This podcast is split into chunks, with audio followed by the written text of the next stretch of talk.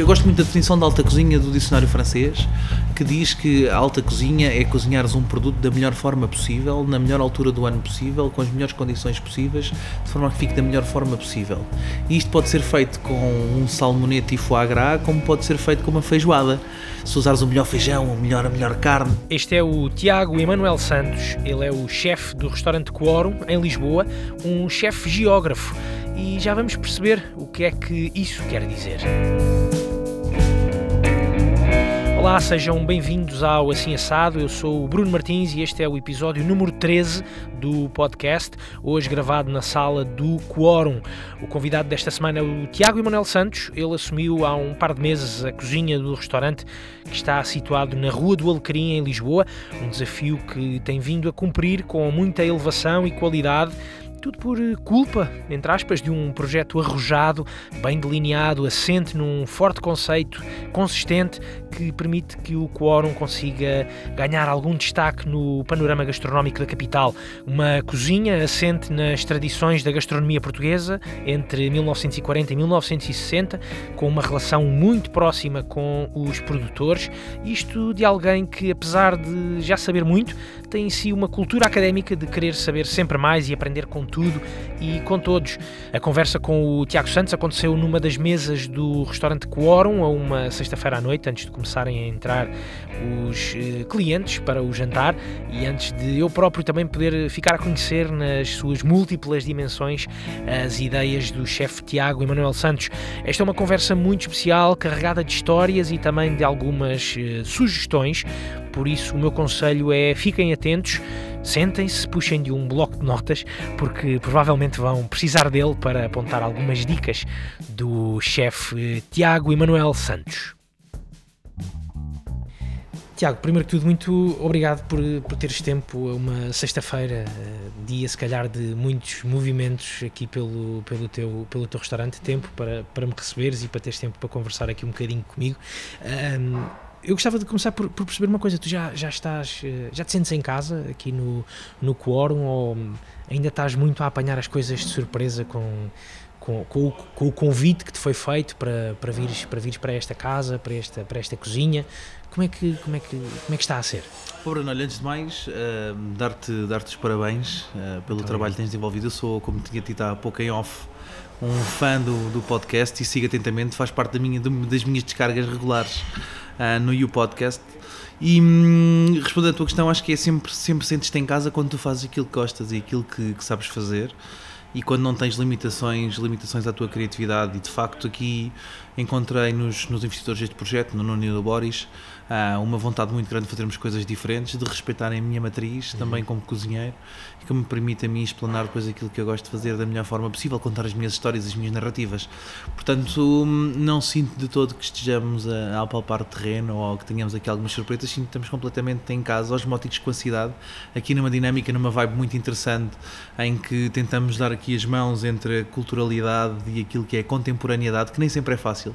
Uhum. É muito fácil cairmos no, no populismo e no ultranacionalismo quando falamos da nossa, da nossa herança, da nossa tradição, e sentimos que mais do que tudo conseguimos fazer com quem nos visite, que quem nos visita sinta-se em casa. Tu tens Isso é ainda mais importante do que nós sentirmos em casa. Tu tens uma linha muito bem definida aqui para, para o quórum, ou é simplesmente a, a linha da, da, da, tua cozinha e da forma de cozinhares e de pensares uh, aquilo que queres uh, oferecer aos teus clientes?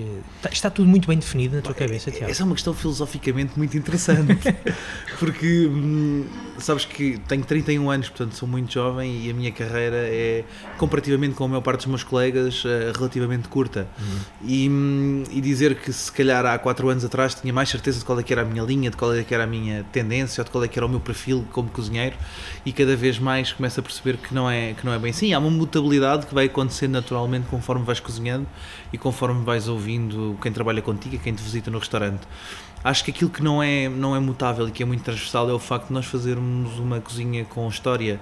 E eu dizia há, há bem pouco tempo a um, a um, colega teu que me colocava essa questão, um, que me perguntava como é, que, como é que tu chegas a determinadas ideias para determinados pratos. Esse meu trabalho é o mais fácil do mundo porque eu não tenho ideias nenhumas. Eu simplesmente procuro um, alguma tradição, como alguma coisa feita por alguém que fez alguma coisa realmente interessante e geralmente são pessoas com 60, 70 anos de idade que têm um uhum. conhecimento muito empírico que passou de mãe para pai e de, pai, e de filho e de filho por aí diante e que hum, depois reinterpretamos com muita cuidado técnica e com um respeito pelo produto muito grande. Portanto, eu diria que, que a nossa linha é muito essa, é respeito pela nossa cultura, pela nossa tradição, sem populismo ou demagogia, sem amassarmos muito o cliente com a técnica e toda a obsessão fica, fica do lado da cozinha, fica lá dentro, guardadinha para nós, em que nós ficamos obcecados com os uhum. pormenores, as técnicas, os pontos de cozedura e, hum, e, isso não passa para cá para fora, que é, que é excelente para nós. Mas, é, mas essa, essa questão da, da, reinterpretação é uma forma que tu tens de olhar para, para a cozinha, não quer dizer que seja sempre, sempre assim, ou seja, o teu trabalho e, pronto, e com os problemas dos outros podes tu bem, sem não é? dúvida, é? Sem dúvida. Mas eh, essa é a forma de tu olhares para a cozinha, não quer dizer que é uma, uma verdade, uh, ou é isso Sim. que ensinam nas escolas de, de, de, cozinha? Não, de facto,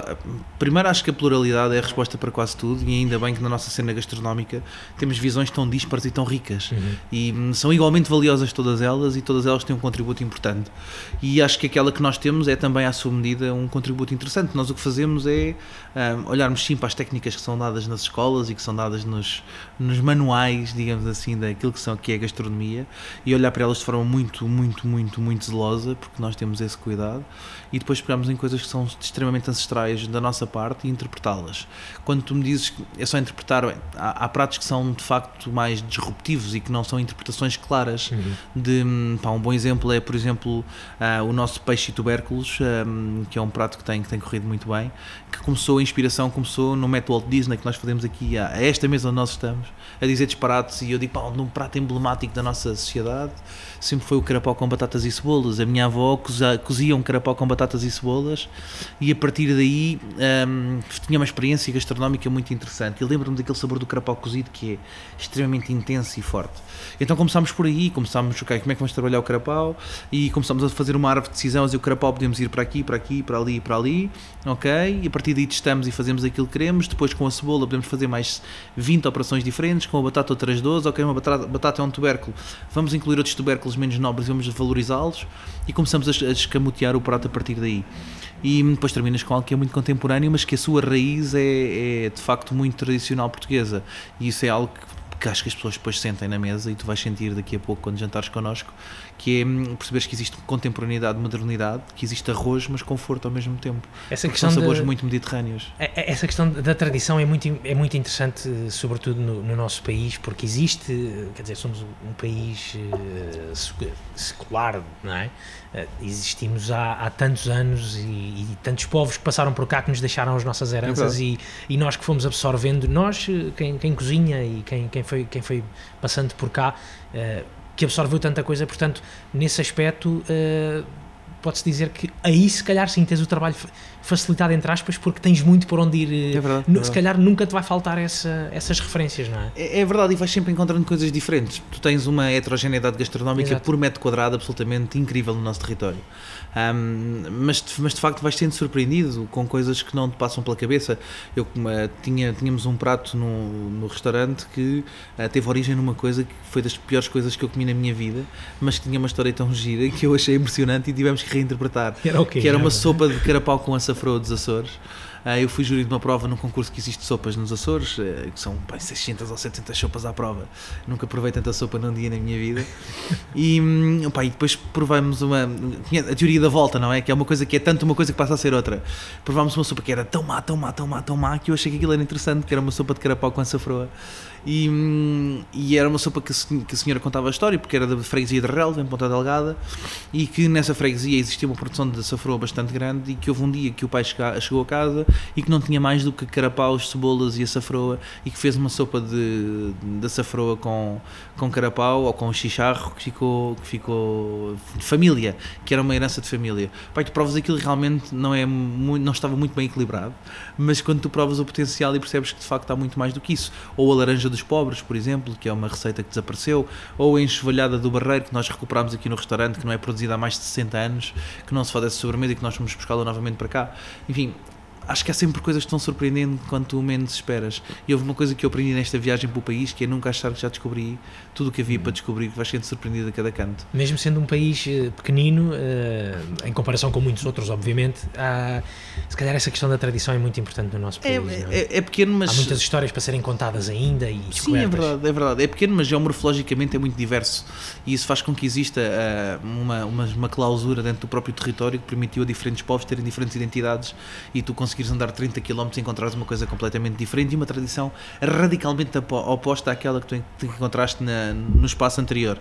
E isso é o que torna a nossa cena gastronómica muito forte. Pá, eu, como cozinheiro e como geógrafo, essencialmente, porque é uma característica muito importante minha, um, permite-me ver o território de uma forma mais holística e achar que existe alguma responsabilidade social e cultural nossa, nem que seja numa ótica de validação de algumas microeconomias de escala que se vão criando quando tu tens a abrangência, trabalhas com um produto local, sazonal, que vem de determinados territórios e que permitem até diminuir aqui algumas assimetrias territoriais entre o litoral e o interior que pouco se justificam uhum. num território tão pequeno como o nosso. É? Nós temos muita forma de dizer que o nosso território é pequeno, mas somos um território com assimetrias uh, gigantes territoriais e hum, nós tentamos fazer isso com o nosso restaurante, provar que é possível fazer alta cozinha, fazer cozinha de autor e não cairmos em oxímoros clássicos da cozinha internacional em que tu fazes repercussão de coisas que são mediterrânicas e que são, que são fantásticas, mas que não, não fazem parte da nossa cultura ou da cultura popular do povo português entre os anos 40 e os anos 70, que é o que nós tentamos replicar aqui.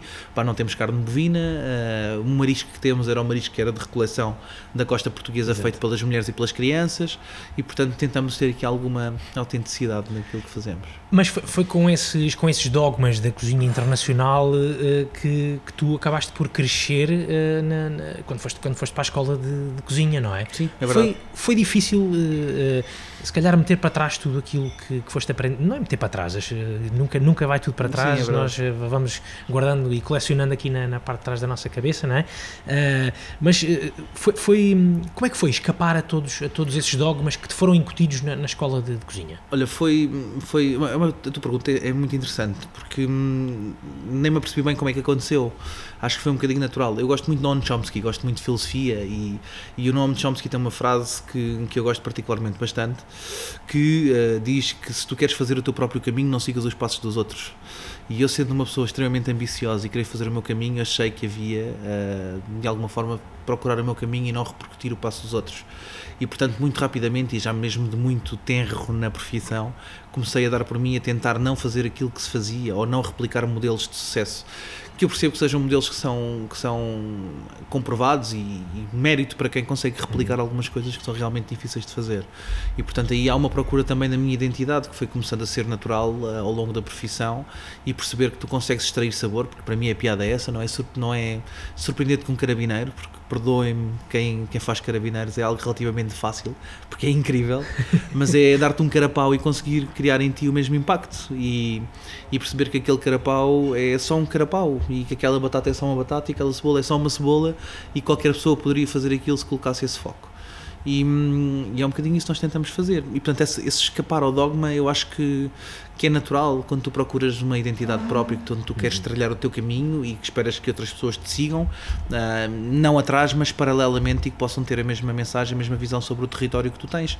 E pá, e é isso. Mas acho que aos 31 ainda vou a tempo de vir a cozinhar carabineiras e foie gras daqui a uns anos. Para já, ainda... para já estou muito no carapau e na batata e na cebola. uh, tu um, estavas a, a falar e, e, e apresentaste aqui um conceito que acho que é um conceito bastante, bastante interessante e que eu nunca, nunca tinha ouvido falar, que é a questão do cozinheiro geógrafo. Se calhar há muitos tipos de, de cozinheiros, mas esta, esta ideia do cozinheiro geógrafo é, é muito interessante. Uh, gostava de perceber como é que. Como é que se, primeiro, vamos perceber porquê a geografia, uh, porquê essa, essa ideia de primeiro uh, de te ires formar em, em geografia.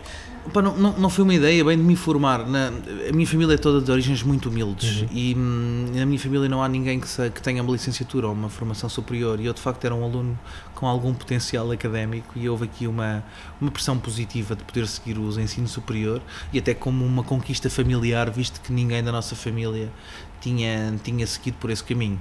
Um, na altura estava também ligado, ligado ao mundo político e gostava muito da administração local política e a geografia sendo uma disciplina muito transversal e extremamente holística, um, fez-me todo o sentido em seguir pela, pela geografia e portanto foi muito por aí, não, não mais do que isso. E, e pá, de facto foi das melhores coisas que me aconteceu porque permite-me ver hoje a cozinha de uma forma hiper mega transversal e não só local, territorial ou menu a menu e depois é giro conseguir incutir isso na minha equipa.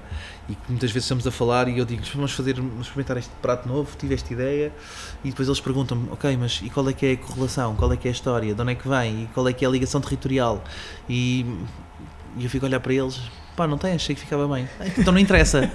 E agir tu perceberes que. Um monstro. Estás a criar yeah, um monstro. Não, mas agir tu perceberes que tens miúdos de 19 anos, de 20 anos, de 24 anos a conseguir olhar para o que tu fazes e a entender de forma a poderem replicar o mesmo modelo e consegues de alguma forma, pelo menos com eles, que eles acompanhem os meus passos e não vir atrás de mim. Mas tu nessa altura que foste estudar geografia e que tiveste essa, essa opção, já havia alguma ligação da tua parte à, à gastronomia? Ou seja, foi, hum, se calhar havia ali uma primeira opção que era precisamente isto, este lado da, da, da cozinha, mas eh, pronto, vamos eh, se calhar aqui optar por, outro, por outra coisa, Pá, eu, eu por todas foi. essas expressões familiares. Sim, eu, eu acho que sempre foi e acho que hum, as expressões familiares são o que são e são no tempo que têm que ser e, e ainda bem que aconteceu, porque eu acredito que se tivesse, se, tivesse, se fosse cozinheiro sem ser geógrafo, não, não seria nem metade do cozinheiro que sou hoje. Um, mas, mas sim, sim e não, a cozinha na altura não era, não era a vida que hoje, glamourosa, que hoje se pensa ser, apesar de não ser se pensa na sua ser. gente que se pensa ser na sua gente e portanto não era uma profissão encarada com a mesma nobreza que é encarada hoje um, aliás, os, os, cozinheiros são os novos rock and rollers, não é? De, acho que sim, acho que sim. Pelo menos é o que se diz por aí. Mas, um, pá, de facto não era, não, era, não era algo muito bem visto ou não era socialmente muito aceita. Estamos a falar não há muito tempo, sim. estamos a falar de sabe, 10 anos atrás, uhum. 12 anos atrás, mas não era, não era aquilo que era hoje. E, portanto, naturalmente que a opção por uma vida, por uma vida no ensino superior era, era mais, mais paulatina. Eu já gostava muito de cozinhar para os meus amigos e gostava muito de comer, principalmente de comer. Era mais gastrónomo do que cozinheiro. Pá, e depois de tirar um curso ao fim de ir para cozinhar aos amigos, para os amigos ao fim de semana, a coisa tornou-se muito séria e, e, não houve dúvidas sobre o caminho a tomar, que era cozinhar, cozinhar e cozinhar. Tu já falaste do, dos carapaus que, que, a tua avó cozinhava e que de certa forma inspiram um dos pratos daqui de, do quórum. Uh, o, que é que, o, que é que, o que é que se comia mais lá em casa? Já agora, tu és de onde? Eu sou de Sarilhos Pequenos, uma aldeia fragateira da margem, sul do Tejo. Exatamente. Uma pequena, uma pequena aldeia ligada ao, ao, rio e felizmente tive a felicidade de crescer com os pés no lodo, a apanhar ameijoas e canivetes e a pescar. Um, mas é interessante porque de facto quase todo o nosso menu é feito de, de memórias e este menu é, diz muito, é, emocionalmente tem uma conexão muito grande comigo. Nós começamos com uma reinterpretação de uma patanisca de bacalhau, que é o prato que o meu pai melhor faz. O meu pai faz uma patanisca diabólica, incrível, e então fazemos essa, essa reinterpretação e essa homenagem. E não era Temos... só a avó que cozinhava então? Não, não, de todo, todo, toda, toda a família, até porque agentes do mar têm sempre essa ligação muito grande à cozinha. O meu avô cozinhava uma, fragata, uma caldeirada fragateira absolutamente incrível, um, ia-me levava-me ao futebol para comer o polvo seco uh, grelhado que é também um dos snacks que nós começamos o nosso menu, uma reinterpretação do polvo seco grelhado nos fogareiros, nos fogareiros ancestrais.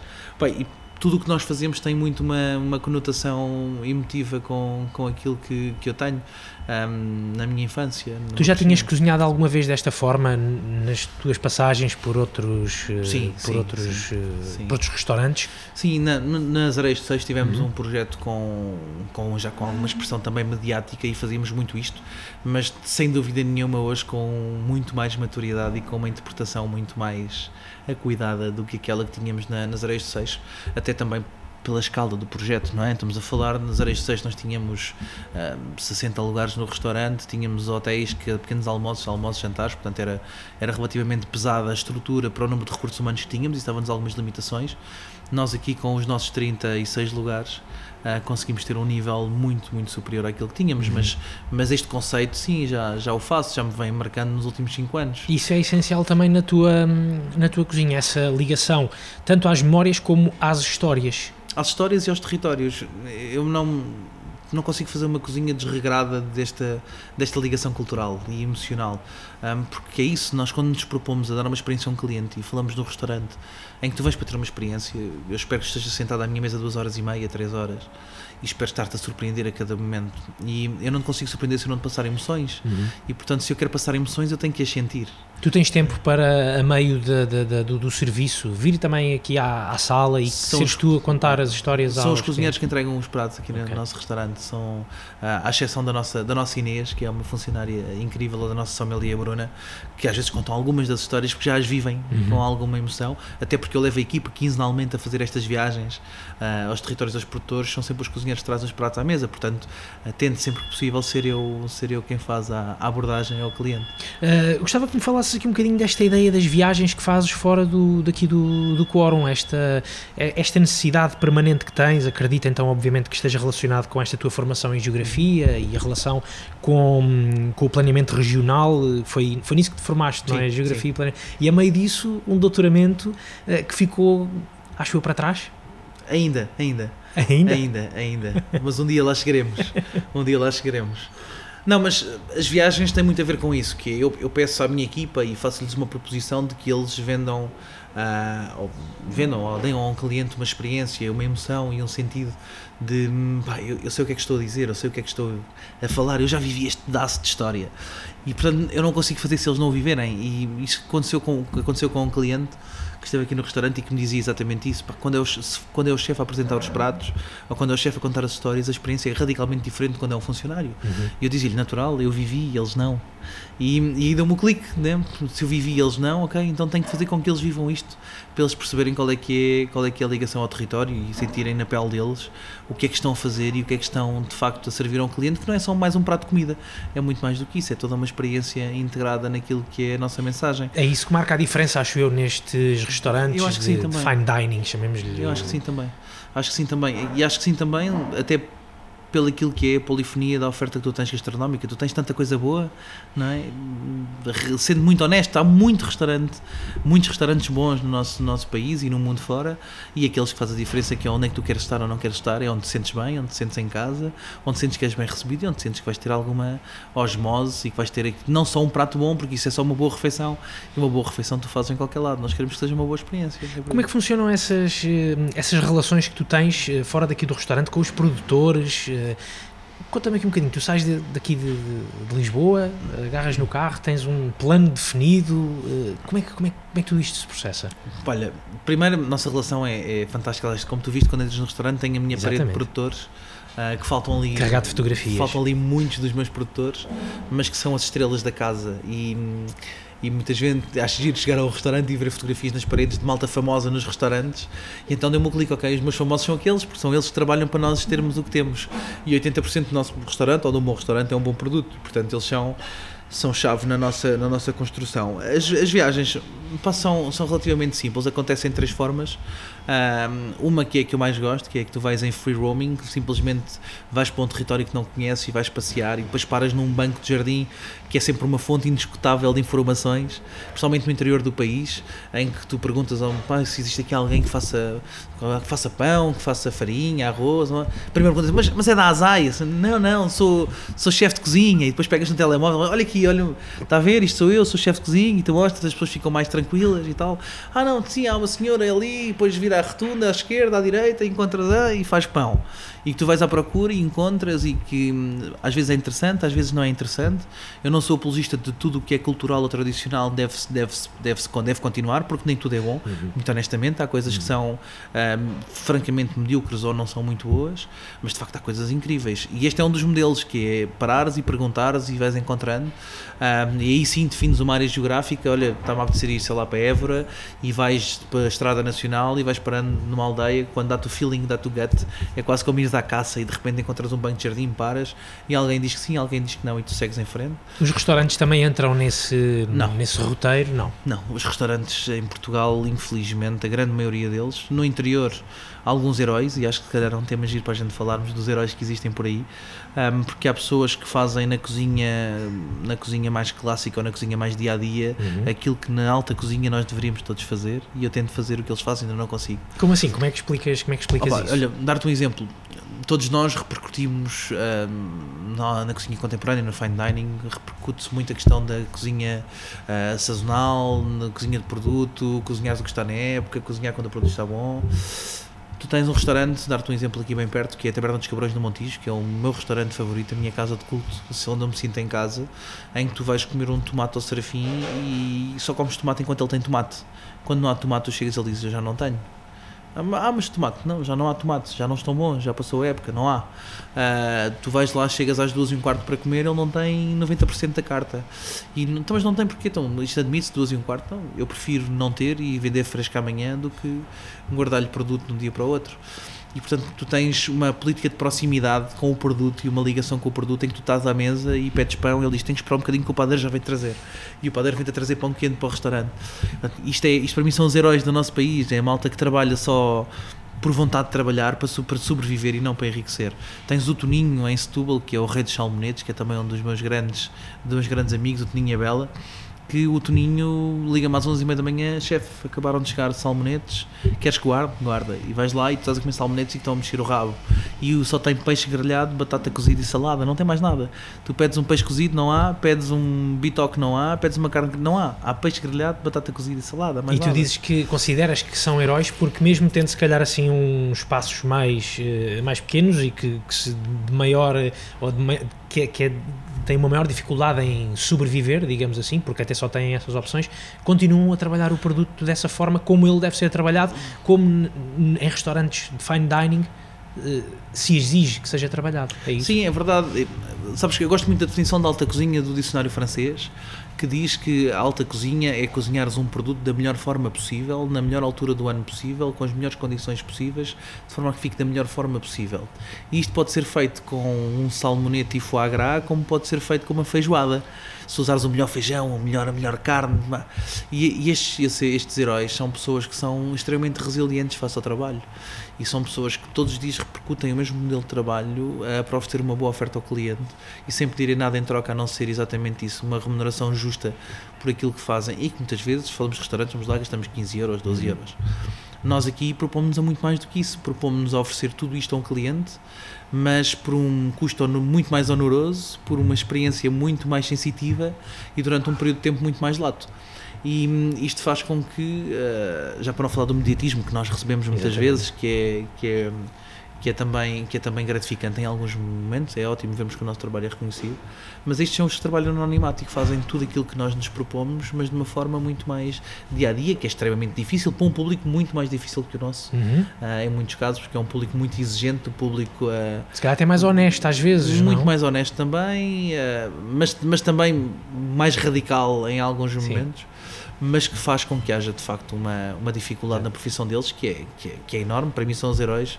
Eu digo muitas vezes uma frase que, que há malta que não gosta de ouvir, mas que é verdade, que é, pá, eu vou muitas estrelas Michelin, mas ando mais a aprender nas tascas do nosso país porque há pessoas que repercutem de uma forma uh, incrível algumas técnicas que são empíricas para eles, mas que só são porque já as fizeram 30 mil vezes. E, e que a vida facto, deles é feita epá, disso, não é? É incrível, tu vais comer umas iscas ao serafim, vais comer o rim que ele faz confitado em banha de porco e tu dizes, ele sabes o que é confitado? Ele sabe o que é que é confitado.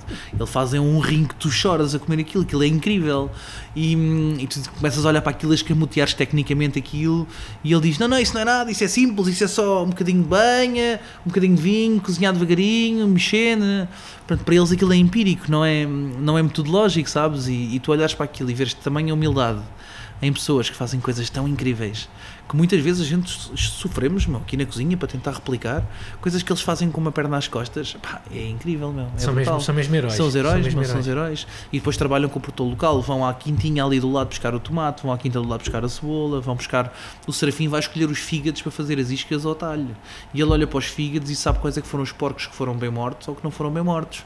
Porque não, quando não são bem eletrocutados, eu sei isto porque eu fui com ele, porque ele perguntou-me se eu sabia, disse não faço a mínima ideia. E ele, sabes olhar para. Não faço a mínima ideia, Serafim, ensina-me. Então amanhã vens ter comigo às 6 da manhã. E fui com ele aprender. Pá, e não fazia a mínima ideia. E tu tens uh, os porcos que são mal eletrocutados, que não são bem, que não são bem mortos, que desenvolvem, ficam com adrenalina na, na, altura em que são mortos. E o fígado tem uma transmutação da cor. Mas uma coisa muito mínima. Pá, e ele comprou um e comprou outro e o sabor é radicalmente diferente. E ele vai para o talho, vai para o matador do talho, uma, um talho que ele vai no Montijo, que é a loja da carne, na Stack e ele vai escolher os fígados um, e diz, o gajo mete um tabuleiro, ele diz quer este, quer este, quer este, quer este, quer aquele. E isto, é isto são heróis, meu. É mesmo Isto são heróis, e, não? pois, e eles realmente, ou muitas dessas pessoas, calhar, nem, é o que estavas a dizer, nem, nem têm a noção dessa capacidade que têm. Para eh, eles aquilo é banal. Precisamente. Pá, olha, tem, tem, nós trabalhamos com um queijo atabafado de uma senhora ah, de Beja, pá, que tem um queijo atabafado incrível. E eu, eu me encontrei numa viagem, eu estava a perguntar, eu vou de moto fazer estas viagens, vou de moto, pergunto, é alguém que faz alguma coisa? Eu olho e diz, ah sim, tem ali a tia Emília, faz uns queijinhos muito bons, suba ali a ladeira do lado esquerdo. E eu chego, a senhora parecia uma fábrica, uma cena azulejo, tudo em pé, uma, uma produção muito, muito clean. E eu pensei para mim, bem, vou, tem queijo, mas isto vai ser mais do mesmo, aquele queijo bem industrial. E, bem, a senhora estava a provar um queijo atabafado de cabra, que foi das melhores coisas que eu comi na minha vida. E eu digo para a senhora, você tem noção do que é que tem aqui? E ela, é queijo. Responde com esta, com esta naturalidade, é queijo. E eu, sim, mas você tem noção da qualidade do seu queijo? E ela, sim, eu já faço queijo há muitos anos, as pessoas gostam muito. Quanto é que custa cada queijo? E a senhora, um euro e meio. Pá, um euro e meio, esquece. Aquilo está subvalorizadíssimo. E eu começo a lhe dizer, olha, eu acho que este, desculpe, mas acho que o seu queijo merece muito mais, é um queijo muito acima, muito acima desse valor, é excepcional, é muito bem feito, ah, e a senhora fica-se impávida a olhar para mim e pensa, este gajo está a gozar comigo, eu não percebo nada de queijo, das duas uma, porque ela faz aquele queijo há tanto tempo, vende a- a- aos mesmos clientes que já banalizaram a compra, não é? E que compram facto, sempre a um euro e meio. compram sempre é? a um euro e meio e que banalizam e pronto, para eles já não é um bom queijo, é o queijo, não é? É, é a diferença, não é? Para mim e para ti que se calhar vamos comer e dizemos, pá, isto é um grande queijo, e para eles não, é o queijo que eles estão habituados, portanto aquilo é o hábito, aquilo é o padrão deles, não é? Exatamente. E portanto, ah, e a senhora olhar para mim desde de pensar das duas uma, este gajo não percebe nada de queijo ou está Tá tá, comigo. alcoolizado, não só pode. E, e eu disse, olha, eu compro-lhe para o meu, se você me vender para o meu hotel, eu comprei 3,5€ cada queijo. E a senhora até hoje recusou-se-me a vender, diz que achou que eu era doido, que não era E possível. não te vendeu os E não me vendeu queijo. Quando quer queijo, vou lá comprar. E, epá, e é giro tu percebes que há muitas coisas destas no teu território, que são coisinhas pequeninas que tu vais encontrando e que tu vais vendo e que muitas vezes tu nem, as pessoas nem sequer sabem o verdadeiro valor daquilo que estão a comercializar, porque para elas é banal, é comum. Precisamente. Hum, Deixa-me fazer-te uma, uma pergunta, Tiago. Eh, relativamente ainda à relação com os produtores, tu hoje em dia, eh, nessas viagens que tu, que tu fazes, que vais à, vais à procura de, de alguma coisa específica, até porque hoje em dia tens um restaurante e queres ter ideias para o restaurante, ou já sabes que queres ir à procura daquele tomate, ou queres ir à procura daquela cenoura, ou daquele pão, ou daquele queijo. É assim que tu planeias as, eh, as tuas viagens, ou continua a ser um bocadinho estrada fora? Não, olha, já, já há muito tempo que, que optei por não ter um plano sobre o que é que eu vou procurar. Porque tu encontras as coisas mais incríveis debaixo das pedras que nem estás à espera de encontrar. Se posso dar-te já 4 ou 5 exemplos de coisas que eu estava longe de estar à espera. Fui para, para a região de Tarouca. Tarouca é o maior produtor da- de Portugal de sabugueiro.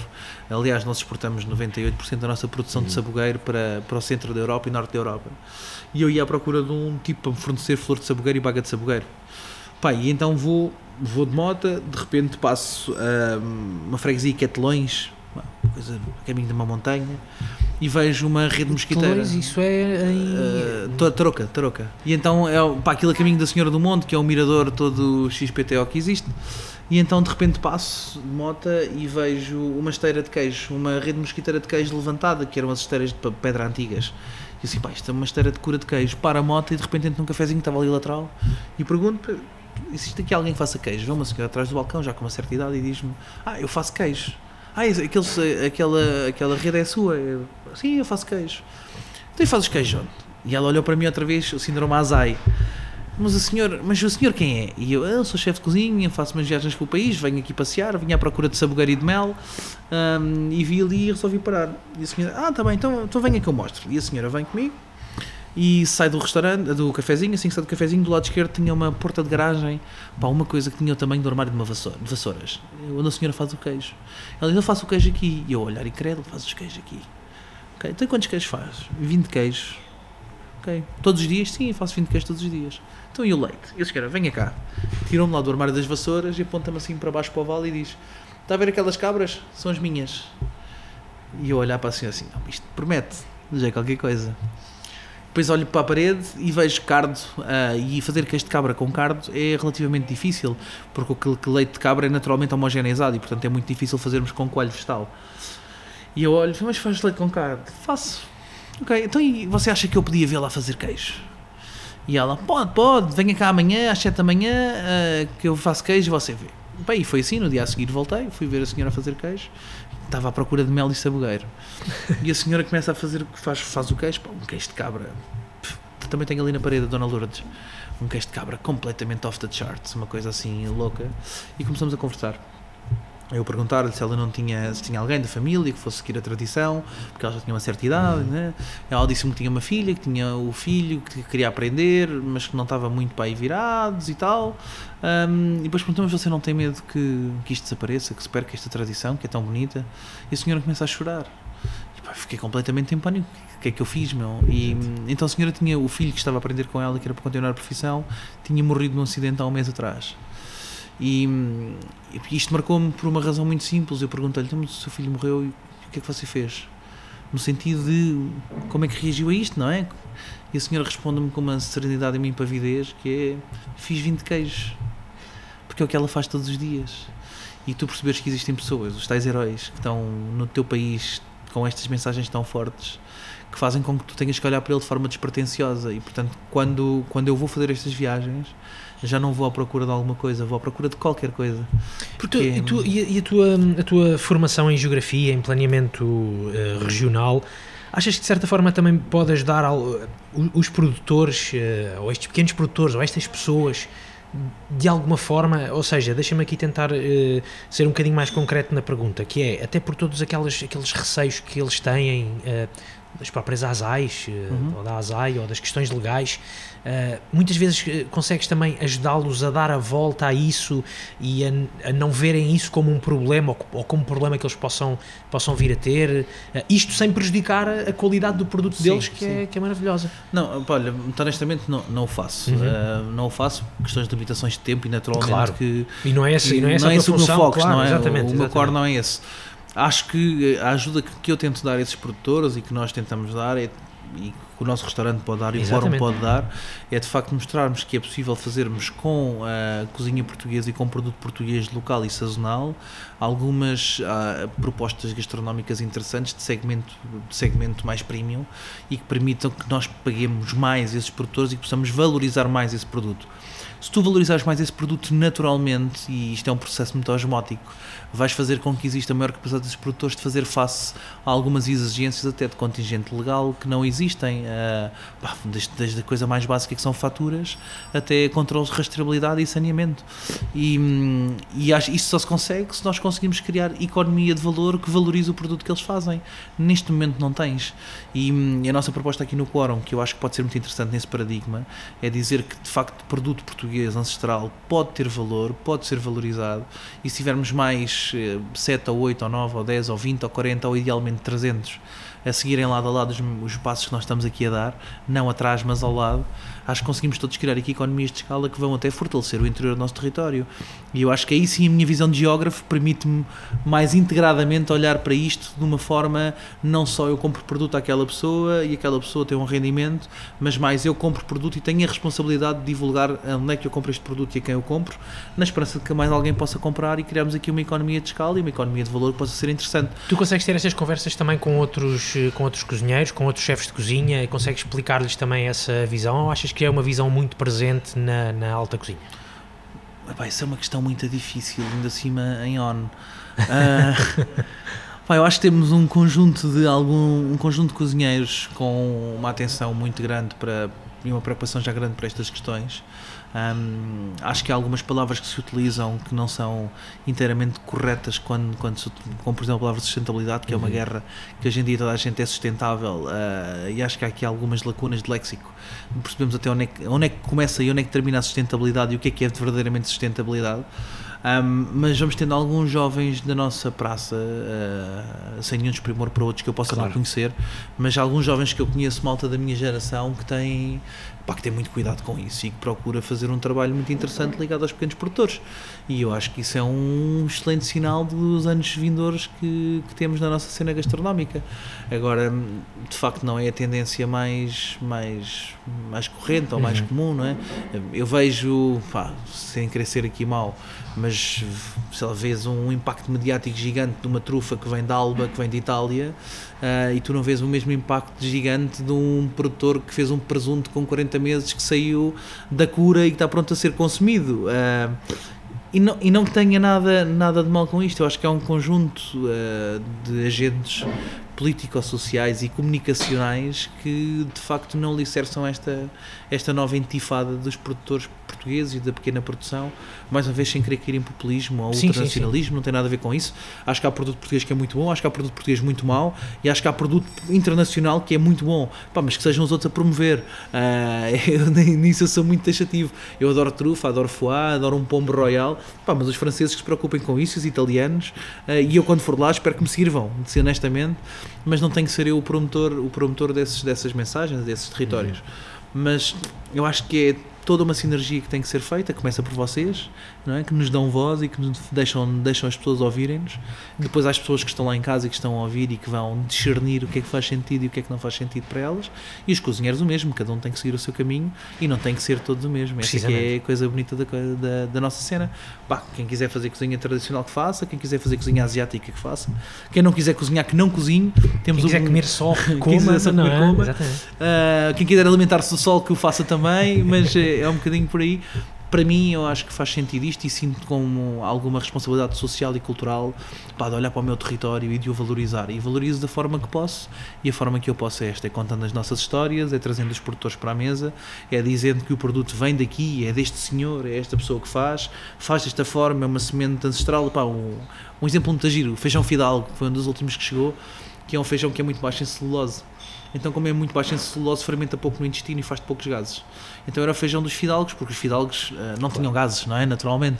E era um feijão que era apreciado pelos fidalgos porque. porque Estavam mais à vontade. É pá, mas eu acho, acho isto lindíssimo, sim, estás a ver? Isto é uma, é uma história riquíssima. O, eh, por exemplo, a Vila da Meijvas, que é das histórias mais bonitas do nosso léxico. Conhece a história? Não. não. A Vila da Meijvas é uma tradição de, de, do Algarve. Eu conhecia na aldeia das Açoteias em que se unia um ritual pagão e católico ao mesmo tempo. Na altura da pesca do bacalhau, em que os pescadores se juntavam para irem para a pesca do bacalhau, que era muito perto da época pascual, um, as famílias, as senhoras e as crianças recoletavam ameijoas e bivalves na costa e montavam uma coisa que era chamava-se uma vila, montavas uma pedra da calçada e à volta da pedra da calçada montavas as ameijoas uma a uma viradas para baixo, com um, cortadas atrás, com o músculo cortado e que cobriam-se com um caruma de, de, pinheiro e que se pegava fogo. E depois da caruma evaporar no ar, que ardia e subia para o ar, as ameijas abriam e estavam prontas a comer. Isto era um, almoço, era um dos almoços que se faziam e este almoço fazia-se quando? Quando os pescadores que iam para a pesca do bacalhau entravam uh, na igreja para ser benzidos pela Nossa Senhora e, pela, e pelo padre para desejar-lhes uma boa viagem e depois à porta saíam para almoçar a Vila de Ameijas que servia como previsão do destino. Se as ameijas abrissem era sinal de boa pescaria e boa aventura, se elas não abrissem era sinal de dificuldades no mar e tempestades. E, e eu acho lindo como é que tu na, na tua cultura tens, primeiro, a única receita que temos de bivalves fumados, que é esta, e depois unes um ritual pagão, um ritual católico uh, à porta do mesmo espaço e que ao mesmo tempo mesmo que elas não abrissem, tu tinhas que ir, porque tinhas que alimentar a tua família.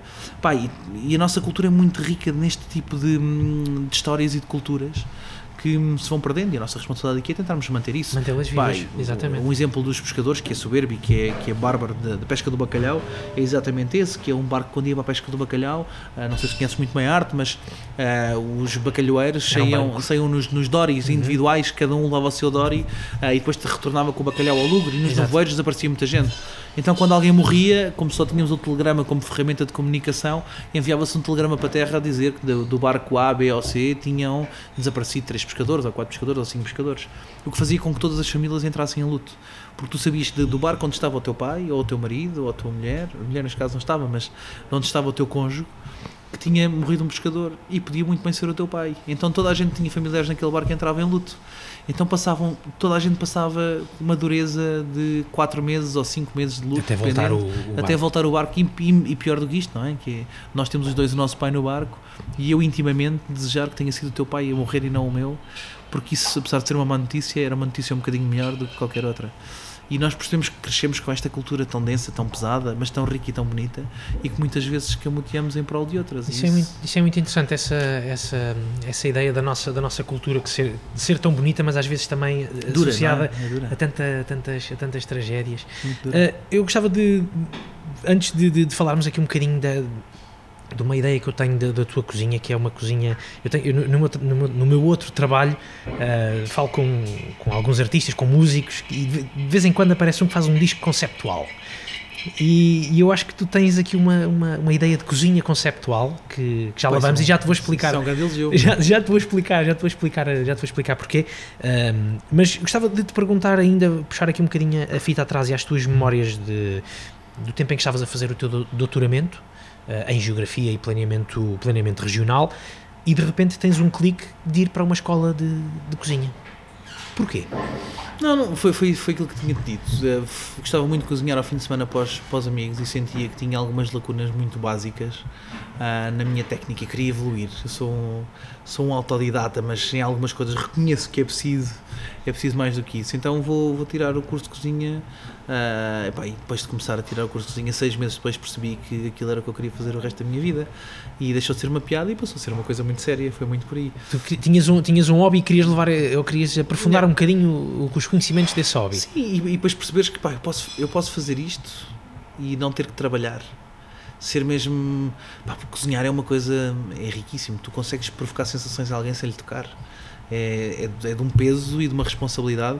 Uh, no oxímoro contrário, tu podes matar alguém e, portanto, é de uma responsabilidade ao mesmo tempo gigantesca que nós às vezes levamos como um ato tão frugal, mas quando pensamos na mesa, não é? este, este acessório que nós temos em nossa casa que lhe damos pouco valor, é à mesa que se fazem montes de histórias e que se fazem, fazem destroem-se alianças, fazem-se e destroem-se países e criam-se laços e memórias e quantos de nós não temos uma memória sempre associada à gastronomia?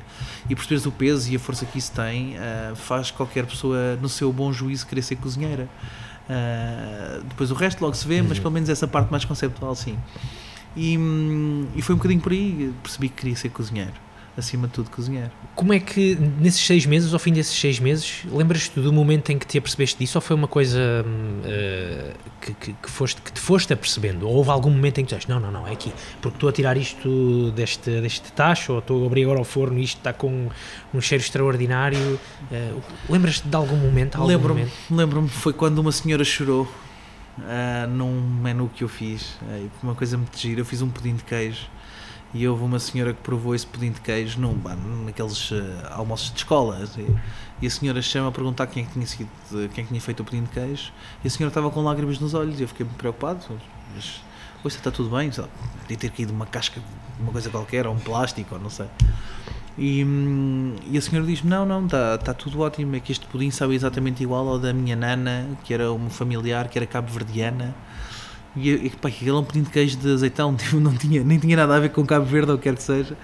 E esse estava exatamente ao pudim de queijo da minha, da minha nana cabo-verdiana e você fez-me lembrar de alguém que já cá não está. Opa, e dá-me um clique, deu-me assim uma adrenalina, sabes? Um, um rush de meu, como é que é possível tu teres só com qualquer coisa que tu fizeste, que eu até estava um bocado inseguro com aquilo, conseguires construir uma coisa que marca alguém e esta senhora não se vai esquecer disto. Ah, ou melhor do que não se esquecer disto, ela lembrou-se de coisas que já tinha esquecido, só porque comeu, comeu este, este prato. E aí percebi que queria, queria ser cozinheiro, tinha que ser cozinheiro. Muito bem. Ah, tu tiveste então depois a, passagem pelas, hum, pelas areias do Seixo, não sei se foi logo imediatamente a não, seguir. Não, não, não, ainda... não foi. Não foi, eu depois de, da escola fiz uma, fiz uma passagem pelos Estados Unidos. Estado, exatamente. Um, tive, também, tive também no Grupo Sonai durante algum tempo a fazer coordenação de conteúdos, grupos champanharias em Portugal, lecionei em algumas escolas, lecionei no mestrado de Inovação e Arte Culinária da Escola Superior de Atletismo Estoril.